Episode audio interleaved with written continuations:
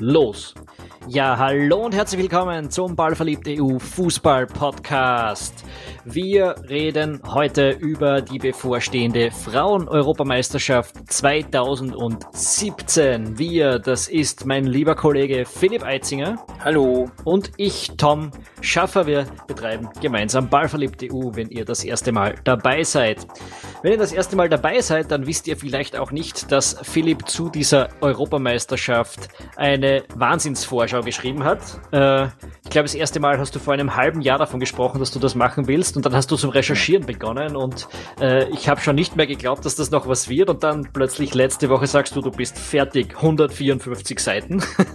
ja, genau. Also reiner Wahnsinn. Also für den Fall, dass ihr wirklich alles über diese Euro wissen wollt oder vielleicht sogar darüber berichten müsst in eurer professionellen ähm, Ausübung als Journalist, als Berichterstatter irgendeiner Art oder als Scout oder was auch immer, ähm, geht auf ballverliebt.eu und dort könnt ihr euch dieses Ding kaufen für 19,90 Euro, glaube ich, oder 19,99 Euro haben wir den Normalpreis. Und für die ganz treuen Podcast-Hörer unter euch haben wir jetzt einen Rabattcode, wenn ihr auf ballverliebt.eu geht und das Ding kauft und eingibt BV Frauen EM, alles zusammengeschrieben und groß, dann gibt's minus 50% für die ersten 10 Leute, die diesen Code benutzen. BV Frauen EM. Das äh, wäre es fürs erste Mal mit unserer Werbeeinschaltung. Ähm, wir werden jetzt, nachdem wir ja schon so eine ausführliche Vorschau haben im Angebot und die extrem viel Arbeit gewesen ist, werden wir es jetzt diesmal so machen, dass wir diesen Podcast eher kurz und knackig halten, kurz auf alle Mannschaften und Gruppen eingehen und ein bisschen drüber reden, was man von diesem Turnier so erwarten darf. Bist du einverstanden?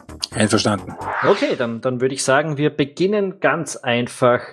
Ähm, Gehen wir es chronologisch durch oder beginnen wir mit der Österreich-Gruppe? Ich würde mit der Österreich-Gruppe beginnen. Okay, Doki, die Österreich-Gruppe, das ist weil die Gruppe C. Weil ja? wir es in der Vorschau genauso gemacht haben. Ja, gut, das muss ja wurscht.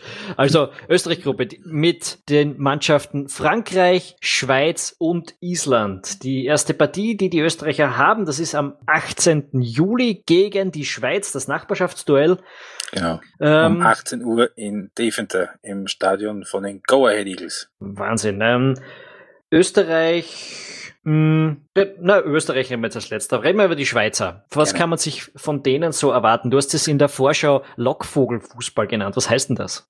Ja, das heißt, dass ähm, die Mannschaft aus der Schweiz ist grundsätzlich, kann man sagen, zweigeteilt. Die haben extrem hohe Qualität, flinke Spielerinnen, schnelle Spielerinnen, hohe individuelle, individuelle Qualität äh, in der Offensive. In der Defensive sind aber eher nur äh, langsame Spielerinnen dabei und zum Teil auch sehr große. Die Innenverteidigerin Arel Kiewicz, die ist 1,85 Meter groß. Das ist also gerade bei Standardsituationen fast schon ein bisschen ein unfairer Vorteil. Ähm, dadurch entsteht gerne so ein bisschen ein Ungleichgewicht. Ich habe mich immer mal wieder, wenn ich mir die Schweizerinnen angeschaut habe, erinnert gefühlt an äh, ähm, an die Mannschaft von Sturm Graz und eben im, in der vorvergangenen Saison, also so dieses Hochpressen und hinten passiv warten, Fußball mit vielen Räumen in der Mitte. Ähm, sie schieben sich gerne hinten die Bälle hin und her und warten so, bis der Gegner irgendwann mal die Geduld verliert und mal so ein bisschen die Deckung aufmacht. Und das ist das, was ich gemeint habe mit Lockvogelfußball. Ähm, wenn man gegen die die Geduld verliert, dann ist der Ball sofort vorne. Und wenn der Ball mal vorne ist bei der Schweiz, dann hat man ein Problem. Weil da haben sie eine sehr hohe Qualität, wie erwähnt. Mit Spielerinnen bei absoluten europäischen Top-Mannschaften, also unter anderem vom VfL Wolfsburg. Also da vorne ist sehr, sehr viel geboten.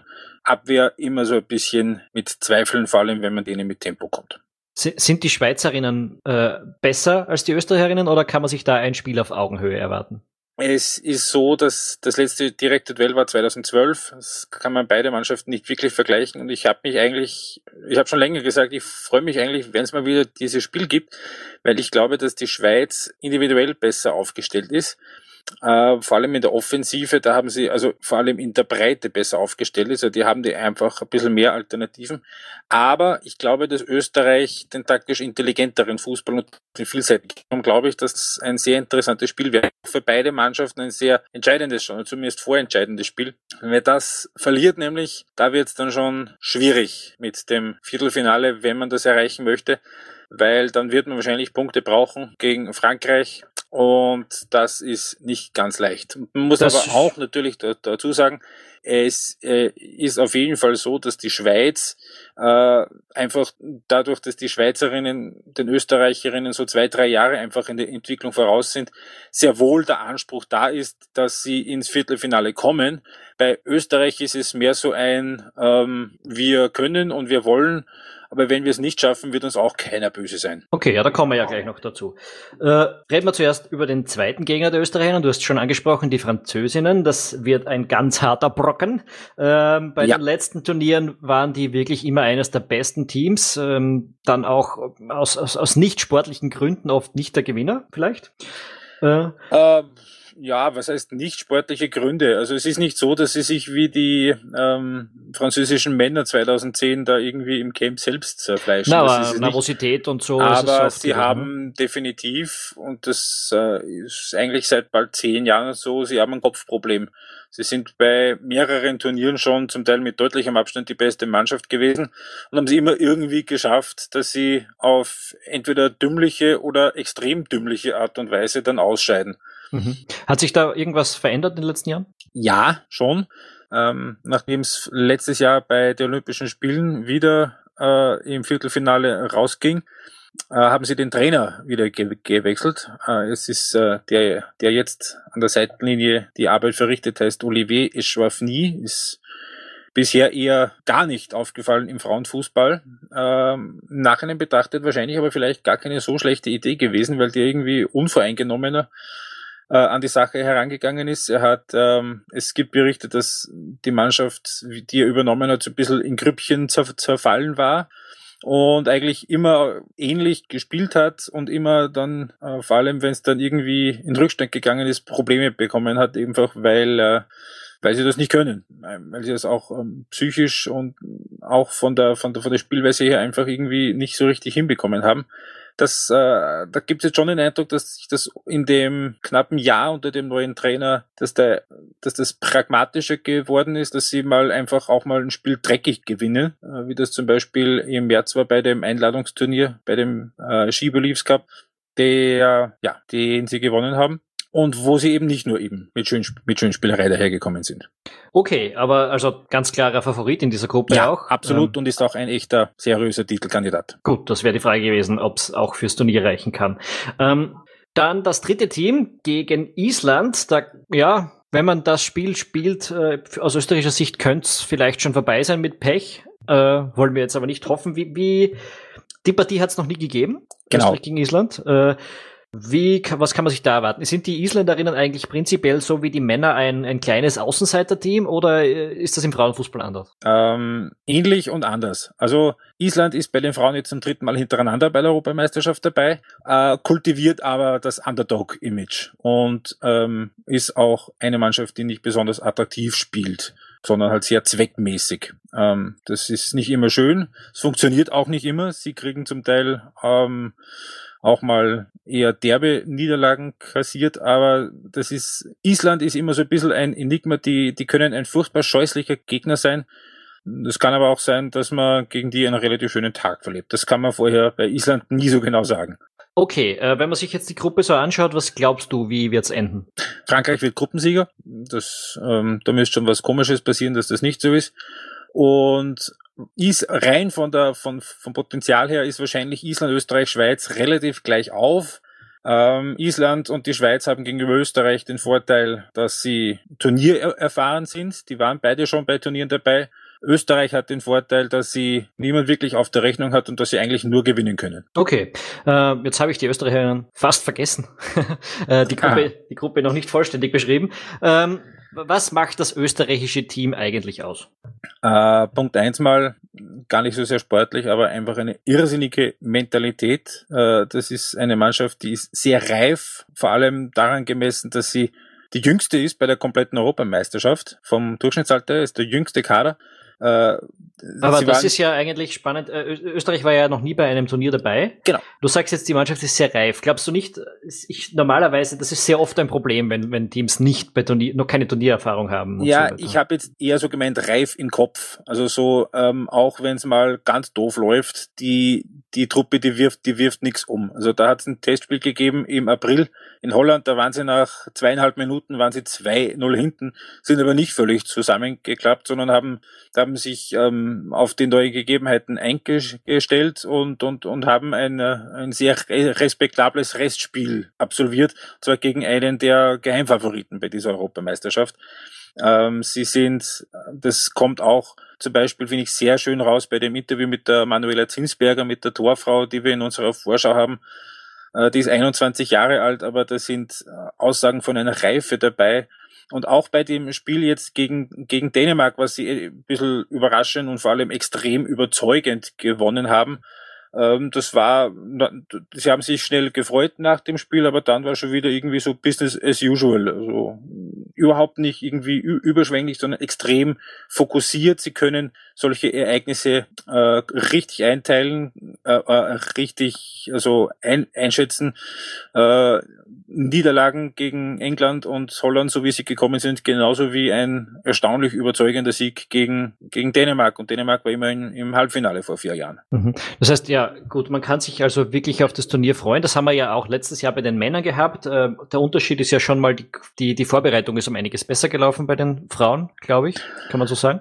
Äh, ja und nein. Ähm, sie haben sich bewusst sehr, sehr starke Testgegner ausgesucht und haben die meisten Spiele verloren. Also sie haben gegen, gegen Deutschland gespielt, gegen Holland gespielt, gegen England gespielt. Hm, ich kann mich aber verloren. erinnern, die Analysen, die du immer geschrieben hast, waren dann im Endeffekt doch zufrieden, weil du gesagt hast, der Testzweck ist da mehr oder weniger trotzdem erfüllt worden. Genau darum ging es ihnen auch. Also dass sie eben ähm, nicht irgendwie gegen Mittelklasse Gegner spielen und das Spielen irgendwie nicht wirklich getestet werden und halt irgendwie 2 zu 1 gewinnen, sondern richtig aufgezeigt bekommen, was sie alles nicht können und was und wo es noch fehlt und wo sie noch arbeiten müssen weil das ist ja immer noch besser, man, man bekommt das im April in einem Testspiel aufgezeigt, als dann im Juli äh, beim Turnier selbst. Das wäre doof. Ja. Ähm, wie weit kann die Entwicklung noch gehen mit von dieser Mannschaft? Naja, das, ähm, das mittelfristige Ziel ist, sich ähm, grundsätzlich mal für diese Europameisterschaften, die jetzt mit 16 Mannschaften ausgetragen werden, äh, zu, regelmäßig zu qualifizieren. Das ist realistisch und das muss auch das Ziel sein. Ist das im Frauenfußball eigentlich so in Europa? Sind das diese 16 Mannschaften, die da jetzt öfter dabei sein werden, oder gibt es da irgendwie äh, außerhalb dieser 16 Mannschaften noch Teams, die jetzt, die man da mitspielen lassen könnte? Naja, es ist eine Mannschaft dabei, die es überraschend nicht geschafft hat. Das ist Finnland. Die waren bei den letzten Turnieren eigentlich immer dabei. Ansonsten ist eigentlich so nach dem zweiten Topf geht das Gefälle schon immer noch relativ nach unten, aber immerhin geht jetzt das Gefälle erst nach dem zweiten Topf nach unten und nicht schon nach dem ersten, so wie mhm. es so, so wie es früher war. Also es ist es ist auf jeden Fall breiter geworden. Es gibt aber auf jeden Fall auch bei diesen 16 Teams, die da jetzt bei der Europameisterschaft sind, das eine oder andere, das eigentlich ähm, ja, ja nicht sag, unbedingt sagen dabei wir so, müssen, ne? ähm, wahrscheinlich keinen bleibenden Eindruck hinterlassen wird. Gut. Äh, dann gehen wir einfach mal in die nächste Gruppe und schauen uns an, was da noch dabei ist. Die Gruppe A mit den Gastgebern aus den Niederlanden, mit äh, den Norwegerinnen, mit den Däninnen und den Belgierinnen. Ähm, sind die Gastgeberinnen eigentlich in irgendeiner Form Favorit? Ähm, wenn man sich ansieht, wie sich die Mannschaft äh, aus den Niederlanden in den letzten zwei Jahren entwickelt hat, nachdem, nachdem sie bei der Weltmeisterschaft zwar das erste Mal dabei waren, aber nicht sehr lange und auch nicht sehr erfolgreich äh, dabei waren, dann muss man mittlerweile sagen, ja, Holland ist absolut ein Team, das man auf der Rechnung haben muss weil sie sehr, sehr schnell sind. Sie haben ein irrsinniges Tempo, sie sind sehr, sehr gut technisch. Das liegt auch daran, dass äh, die Mädels sehr, sehr lange mit den, mit den Burschen spielen in der Jugend, dass die Trennung eben nicht so wie in anderen Ländern schon mit 14 Jahren passiert, sondern halt später. Und das merkt man jetzt. Jetzt kommen wirklich die Spielerinnen durch, die halt mit den Burschen dann länger gespielt haben. Und die sind schneller, die sind gedankenschneller, die sind reaktionsschneller als viele von ihren Altersgenossinnen. Und die haben halt vor allem im Konterspiel ein mörderisches Tempo drauf. Das kann für jede Mannschaft ein ganz, ganz schwieriger Gegner werden. Spannendes Modell eigentlich, die, ja. die Jugend später zu trennen. Ähm, ist das jetzt dann eigentlich auch so, dass die eine ähnliche Fußballtradition spielen? Also ist das auch dieses, man, die Männer haben es ja mittlerweile fast ein bisschen aufgegeben, aber diesen Kräuf-Fußball? Kann man so nicht vergleichen, nein. Äh, es ist auch ein bisschen ein anderes System. Also es ist seit vielen Jahren schon ein relativ klares 4-2-3-1 das die Niederlande spielt. Ähm, es ist allerdings erst jetzt äh, so, so, dass man wirklich eine klare Spielphilosophie auch dahinter erkennt. Das war beim, beim, beim Trainer, der bis vor, bis, bis 2015 war, das war irgendwie so meistens ein bisschen ein undefinierbares, alles ein bisschen und nichts so wirklich. Äh, das aktuelle Trainerteam äh, an der Spitze übrigens mit einer Frau an der Spitze, mit Sarina Wichmann, ähm, setzt das Team sehr, sehr genau so ein, wie es den Stärken entspricht. Mhm. Äh, die anderen Teams in der Gruppe sind Norwegen, Dänemark und Belgien. Das klingt eigentlich ganz nach einer ziemlich guten Gruppe. Das ist eine fiese Gruppe, ja. Es ist eine sehr fiese Gruppe, weil ähm, Holland, Norwegen und Dänemark eigentlich alle drei Teams sind, die man von der Spielstärke her absolut im Achtelfinale sehen muss, ah, im Viertelfinale sehen muss. Die einzigen, die da wirklich abfallen, das ist Belgien, die werden nach menschlichem Ermessen eher, eher keine Rolle spielen, äh, oder beziehungsweise eher nur so, dass diejenigen wahrscheinlich noch rausfallen werden, die gegen Belgien nicht gewinnen. Mhm. Ähm, Norwegen ist äh, der Finalist der letzten Europameisterschaft, ein bisschen ein schwierige, harzige letzte Jahre jetzt gehabt. Das ist, die sind ein bisschen schwer einzuschätzen. Dänemark ist eigentlich in einer irrsinnig guten Form dahergekommen, bis sie eben vor ein paar Tagen gegen Österreich eine übers Haupt bekommen haben. Das ist haben die, da auch was haben die da auch was getestet oder war Nein, das, das ja. war die Einzelpanier. Das okay. war genau die Mannschaft, mit der es in die Europameisterschaft gehen wird. Okay, naja, dann schauen wir mal, ob die bei der Europameisterschaft besser dastehen. Äh, dein Tipp, wer steigt auf? Holland und Dänemark. Alles klar. Ähm, es fällt euch vielleicht auf, ich gebe die Tipps nicht auf, ab, weil ich ganz ehrlich gesagt ähm, dem Philipp in Frauenfußball nicht das Wasser reichen kann. Äh, ich schaue mir die Sachen gelegentlich an und stelle halt jetzt ja eher die Fragen, als dass ich da auch Tipps abgebe. Äh, wir gehen auf weiter in die Gruppe B. Die Gruppe B, das ist die mit Deutschland, äh, mit Schweden, mit Italien und Russland. Das klingt ähm, als Fußballfan auch sehr beeindruckend. Deutschland, Schweden und Italien. Und wenn man den Frauenfußball ein bisschen verfolgt, weiß man auch, dass Deutschland und Schweden eigentlich seit jeher sehr große Mannschaften in diesem, äh, in diesem ja, Sport sind. Ja. Äh, und die beiden werden es auch sein, die da ins, ins, ins Viertelfinale kommen. Da müsste schon was sehr Außergewöhnliches passieren. Das sehe ich schon allein deshalb so, weil die Deutschen die letzten sechs Europameisterschaften gewonnen haben. Ne? Genau so ist es. Äh, Deutschland ist, genau wie du es gesagt hast, eines der Pionierländer im Frauenfußball. Die sind seit den 80ern eigentlich da immer, immer vorne dabei. 89 das erste Mal Europameister geworden. Ja, nur dreimal nicht. Nur dreimal nicht. Und seither, eben seit diesem ersten Titel 1989, haben sie nur einen einzigen Titel nicht geholt und ähm, das ist äh, 24 Jahre her. Na, das, das ist schon eine beeindruckende ja. Visitenkarte, muss man sagen. Äh, kann man sich das wieder erwarten? Sind die Deutschen die, unter Silvia Neid am Schluss, du hast nicht mehr sehr begeistert gewirkt von der Mannschaft, hat sich da was getan? Ja, schon. Äh, es ist jetzt die Silvia Neid seit einem Jahr nicht mehr. Die hat nach Olympia, das war schon vorher ausgemacht, nach Olympia, dass sie den Posten verlässt. Das ist Steffi Jones, neue Bundestrainerin eine große Spielerin in der Vergangenheit, in den 90ern und Nullerjahren. Ähm, es ist, es ist alles ein bisschen ja, ich, habe es immer so geschrieben, es ist alles ein bisschen weltoffener angelegt, nicht so typisch preußisch-deutsch. Es ist, äh, wie, das, wie das unter äh, Sylvia Neid der Fall war.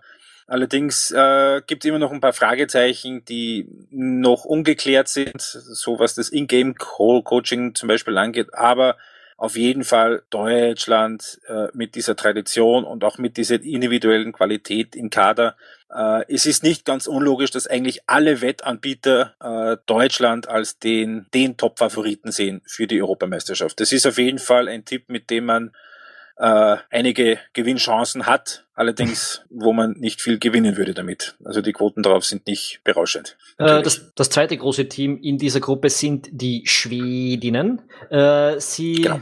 das sind ja äh, einer der anderen zwei Europameistermannschaften, die es hm. überhaupt gegeben hat. 84 ist schon ja. ein bisschen her. Mhm. Ähm, ist, das, ist das noch ein großes Team? Ist nicht mehr so groß, wie es äh, in den Nullerjahren war. Äh, da war Schweden in der Tat äh, die zweite Kraft in, in Europa mit WM-Finals, mit Europameisterschaft, also mit einem WM-Finale 2003, sie gegen Deutschland verloren haben mit äh, einigen Europameisterschaftsfinals. Äh, die aktuelle Mannschaft hat grundsätzlich Qualität und sehr viel Erfahrung, ist aber schon tendenziell alt. Also das, äh, die Schwedinnen haben so in den letzten zwei, drei, vier Jahren so ein bisschen den Generationswechsel verpasst.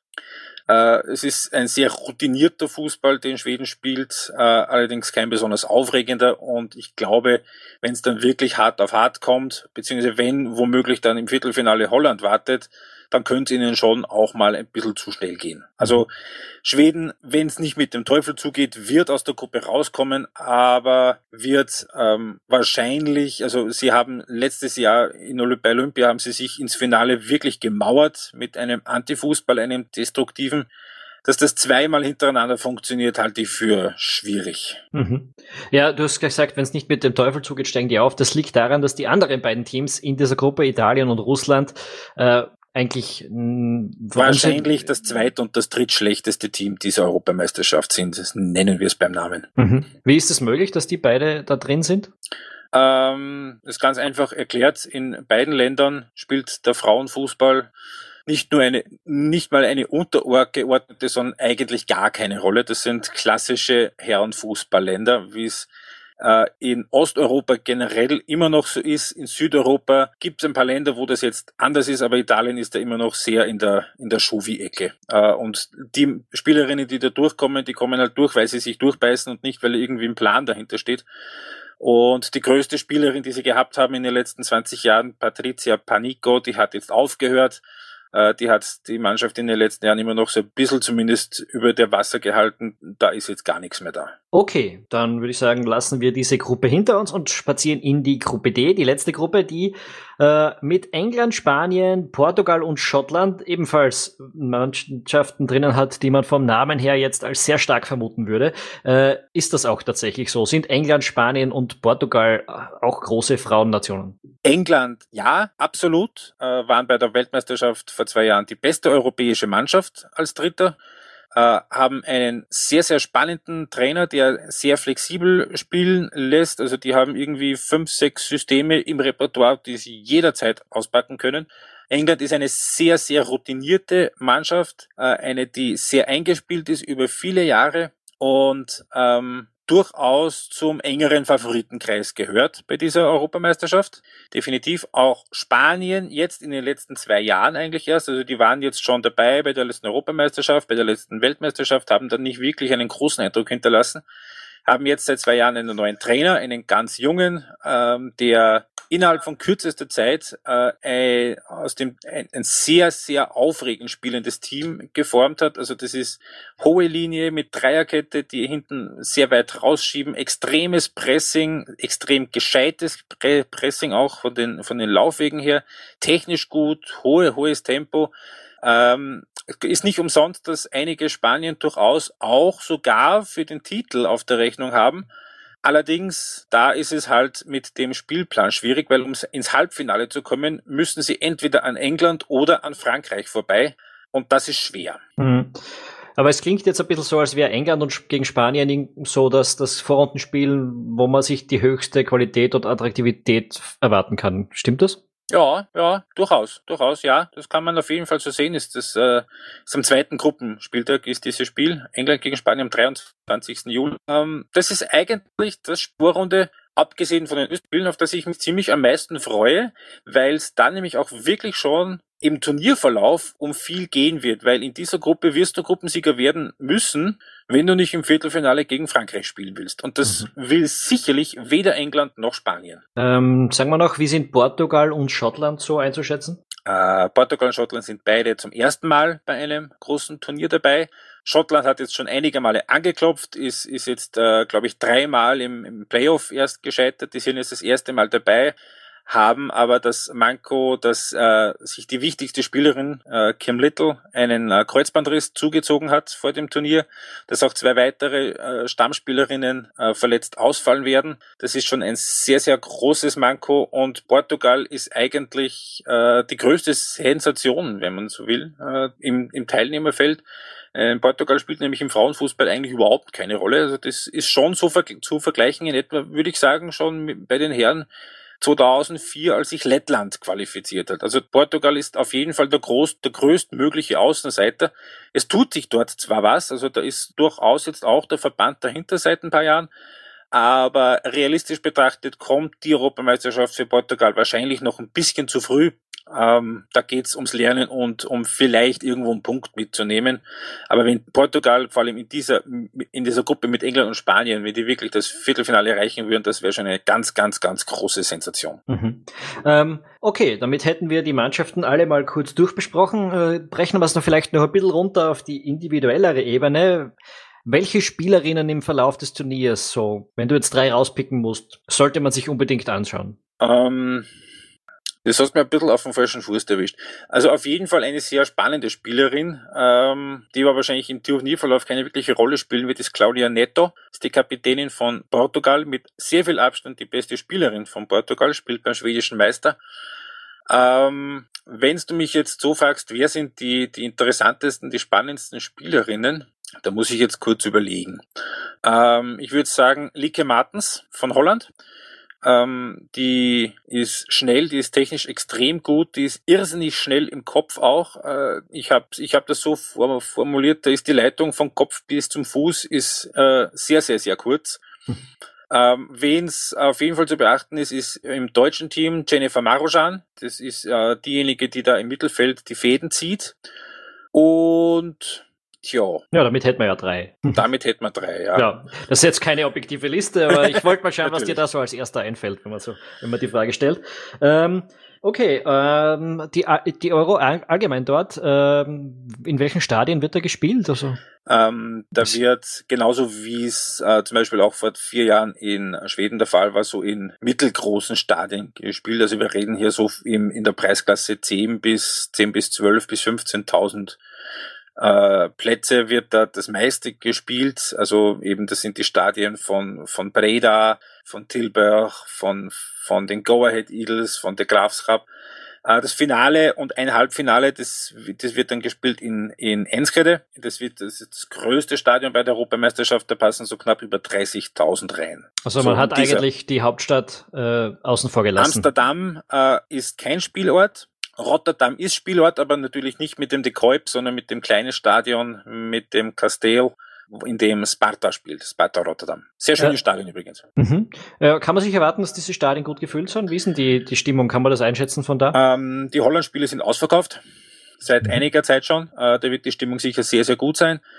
Ähm, ich rechne bei den anderen Spielen damit, dass der Besuch sich in etwa so einpendeln wird, wie es in Schweden war sprich irgendwo zwischen bei den schlechter besuchten Spielen wahrscheinlich so um die 3000 bei den besser besuchten Spielen. Also gerade Deutschland-Spiele einfach durch die geografische Nähe werden sicher sehr, sehr gut besucht sein. Also da kann es schon Richtung 10.000 in einzelnen Spielen gehen. Und ähm, erfahrungsgemäß, also in Schweden war es ab dem Viertelfinale waren eigentlich alle Stadien einigermaßen angemessen voll. Also ab dem Viertelfinale ist durchwegs mit äh, hohen vierstelligen oder zum Teil sogar fünfstelligen Besuchen je nach Stadion ist durchaus möglich. Sehr gut, das äh, wird auch helfen, um, um die Spiele einfach ein bisschen attraktiver anschauen zu lassen, also leere Stadien, wie wir es beim Afrika Cup dann oft sehen oder so. Es, genau. es, es drückt doch ein bisschen auf die Stimmung. Genau, also. und das ist auch der Grund, warum sie die meisten Spiele eher in so mittelgroßen Stadien spielen und natürlich nicht in die, in die gigantischen Arenen gehen. Ist auch mhm. vernünftig. Gut, ja, das werden wir sehen, ob es dann vielleicht nicht doch zu wenig gewesen ist. Ähm, die Europameisterschaft beginnt am Sonntag, den 16. Juli und endet am Sonntag, dem 6. August. Äh, das erste Spiel von Österreich ist am 18. Juli gegen die Schweiz, wir haben es kurz erwähnt. Um 18 ähm, Uhr auf ORF 1. Ja, zwei Spiele sind die ORF 1, oder? Genau. Nämlich auch das zweite Spiel gegen Frankreich am 22. Juli um 2045. Ja, das ist ein Samstag. Samstagabend, Hauptabend, ORF 1 und die Fußballfrauen live. Super. Das ist ähm, sehr, sehr erstaunlich. Das jetzt bis vor sehr, sehr kurzer Zeit wäre das absolut undenkbar gewesen. Mhm. Ja, viele Spiele sind ja oft gar nicht übertragen worden und oder auf, auf, auf Sport Plus eben normalerweise Ja, für ja. Schach ver verräumt, ja. Äh, Ja. Ähm, Das letzte Spiel gegen Island wird dann auch wieder dort zu sein, sehen sein, außer, ich weiß nicht, können die das vielleicht ändern, wenn, wenn äh, der Andrang dann doch groß ist? Das Erfolg, halte ja? ich, das halte ich für denkbar, aber ich kann beim ORF natürlich nicht reinschauen. Ich kann es nicht sagen. Aber gesetzt den Fall, dass sich Österreich für das, für das Viertelfinale qualifizieren würde, wü- liegt die Vermutung nahe, dass sie ein etwaiges Viertelfinale ähm, dann auch eher wieder vielleicht am, am Einser zeigen. Wird, wird wahrscheinlich eine kurzfristige Entscheidung sein. Aber, und hier muss man den ORF auch mal ausdrücklich loben, äh, es werden fast alle Spiele vom ORF übertragen. Also halt auf Sport Plus, aber sie werden vom ORF übertragen. Genauso wie von Eurosport. Mhm. Ähm, ARD, ZDF beziehungsweise SRF sind äh, überwiegend nur bei den eigenen Spielen dabei. Also Okay. wenn Deu Deutschland spielt, beziehungsweise wenn die Schweiz spielt. Okay, das ist überraschend, weil in Deutschland war die Berichterstattung in den letzten Jahren ja doch immer sehr umfassend. Bei Großereignissen zumindest. Also, ja, da, ja. i- bei Weltmeisterschaften ja, äh, wobei ich glaube, dass das 2011 daran gelegen hat, dass die Weltmeisterschaft einfach in Deutschland war. Äh, und 2015 daran gelegen hat, dass sie sich äh, relativ leicht getan haben, weil die WM in Kanada war und fast alle Spiele irgendwann zur nachtschlafender Zeit waren. Mhm, das stimmt. Ich war damals in, in Berlin und kann mich erinnern, dass ich im Hotel dann nachts immer noch lässig die Matches schauen konnte. Genau. Ähm, na gut, damit hätten wir diesen Podcast äh, durch. Wir, ich erinnere nochmal dran, wir haben eine viel detailliertere Vorschau noch als PDF zum Download. Äh, mit dem Code BVFrauenEM auf ballverlieb.eu könnt ihr das Ganze um 50% reduziert erwerben. Ja, ich würde sagen, wir freuen uns jetzt einfach mal auf die Frauen-Euro und ja, was den Podcast anbelangt, wird das jetzt vielleicht auf etwas längere Zeit der letzte sein. Dann zum Saisonstart ähm, der großen Ligen werden wir uns sicher wieder melden oder der österreichischen. Genau so ist es. Naja, die österreichische Liga, da wirst das, die Das- ist da relativ bald. Ja, da wäre es Aber nicht so, mehr wenn lange. die deutsche und die englische Liga wieder losgehen, dann werden uns auch wir wieder stimmlich melden. Mhm. Wobei ich bin äh, dann eine Zeit lang in den USA. Ich glaube, ich bin zum Saisonstart der Engländer noch dort. Also kann es sein, dass es ein, zwei Runden dazwischen vergehen werden. Ähm, ja, gut, danke dafür, dass ihr dabei seid gewesen seid. Jedenfalls äh, für den Fall, dass ihr unseren Podcast das erste Mal gehört habt, natürlich äh, geht auf iTunes, geht auf Stitcher, geht äh, wo auch immer ihr eure Podcasts herbekommt und abonniert unseren Podcast, um den nächsten nicht zu verpassen. Wir freuen uns über gute Bewer Be Bewertungen. Ähm, das hilft uns natürlich auch, um neue Leser zu finden. Und wir freuen uns, wenn ihr anderen weitererzählt, dass es uns gibt und dass das ja vielleicht hörenswert ist, äh, was wir da machen. Nochmal danke und äh, bis zum nächsten Mal. Eine schöne Euro. Servus.